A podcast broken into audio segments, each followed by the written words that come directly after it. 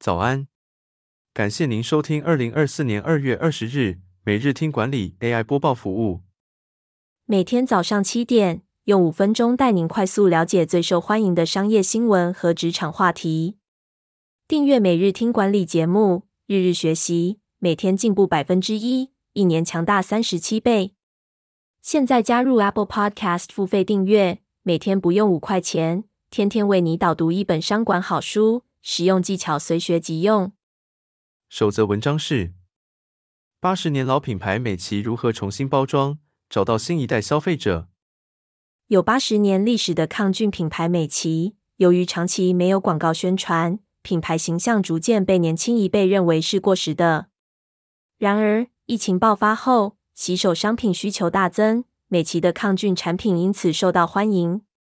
吴英伟董事长采取了一系列策略来重新擦亮品牌形象，包括在电商平台上推广洗手慕斯、捐赠洗手慕斯给学校、在面销现场提供免费头皮检测和香氛体验等。他们也开发了新品牌，针对年轻女性客群推出植萃洗发精。吴英伟的努力让美琪在竞争激烈的清洁用品市场中重新获得竞争力。第二则要带您关注。怎么花钱才能获得幸福？诚毅酒店总座的体悟：想法会随人生阶段改变，但花在一件事上不会错。诚毅集团副董事长戴淑玲表示：“人生每一阶段都独一无二，钱应该花在体验上，而不是物质。”他强调要在当下享受满足感最大的时刻。在企业经营上，他注重美学价值，希望饭店成为一个学习美的平台。并透过设计引发共情。他也重视员工的乐趣，成立游戏部和幼稚园，为员工子女提供免费的教育环境。虽然这些举措对营收贡献有限，但他认为这是花钱的方式，能让团队更紧密。他分享了自己最值得的购买经验，是一趟去新疆骑马的旅行，享受在荒野大陆上奔驰的感觉。第三则新闻是。设计曾经被客户嫌弃像狗屎，如今连欧洲皇室都爱用。韦特如何将蕾丝制作打入全球婚纱市场？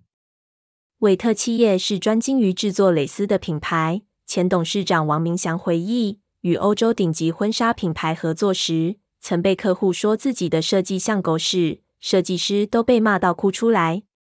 然而，现在韦特已经成为美国最大婚纱品牌的指定合作伙伴。作品更受到欧洲皇室的喜爱。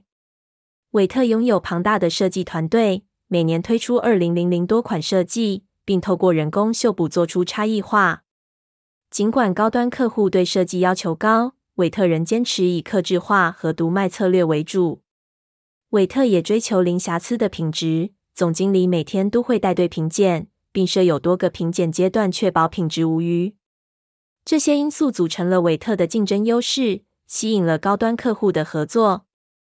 最后带您关注，有望成为全球首家市值一兆美元的非科技公司。波克夏的成功关键是什么？